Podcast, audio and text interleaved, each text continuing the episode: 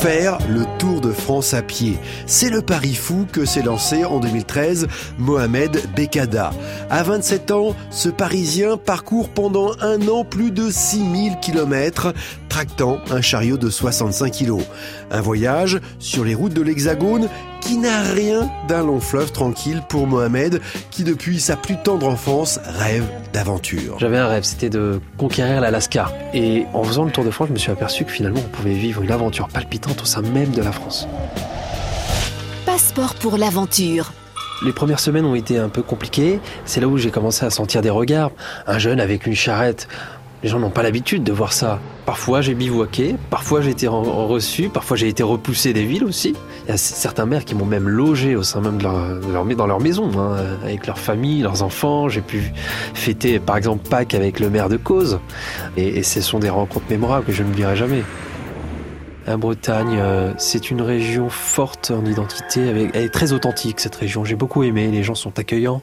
Dans les Alpes, quand on se retrouve à 2800 mètres d'altitude, seul, euh, au-dessus des nuages, avec sa charrette, et qu'on voit tout le, col qu'on a monté, on se rend compte que finalement on est tout petit.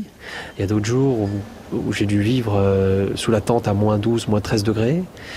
C'était notamment en frontière suisse. Euh, on se retrouve vite avec la moustache et, le visage gelé le lendemain matin, voilà, avec toute la, tente qui est gelée. Euh, et là, c'est un peu compliqué. Les chiens ont été un boulet pour moi, puisque même le petit caniche se mettait à, vouloir me mordre parce que le sac bleu en général derrière sur ma, ma charrette les terrifiait. Alors quand j'approchais d'une maison, le chien était dans, son jardin et tout était fermé, il se mettait à grogner. Mais quand j'arrivais face à un patou, un chien berger en Pyrénées, et là j'ai eu une mauvaise rencontre parce que j'avais en plus pas ma gazette sur moi, ma petite bombe lacrymogène, je l'avais oubliée. Et j'ai fait fuir les moutons et le chien se met à courir vers moi, il saute sur moi.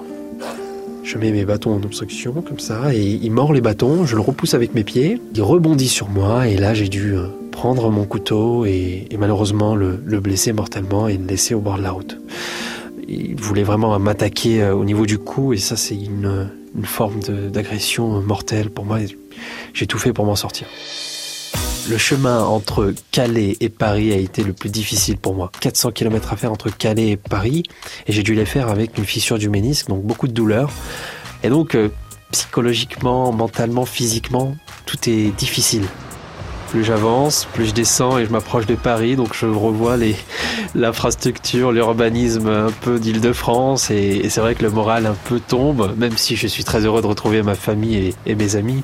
Mais bon, on revoit là où on a grandi, là, euh, et c'est, ce à quoi je voulais un peu me détacher, prendre des distances avec euh, ces grandes villes. Je voulais de l'espace plus besoin d'aller euh, à l'autre bout du monde pour euh, gravir des montagnes ou pour nager ou pour prendre le soleil. On a un pays qui, englobe euh, beaucoup de climats, beaucoup de paysages et parfois on n'a pas vraiment besoin d'aller voir ailleurs.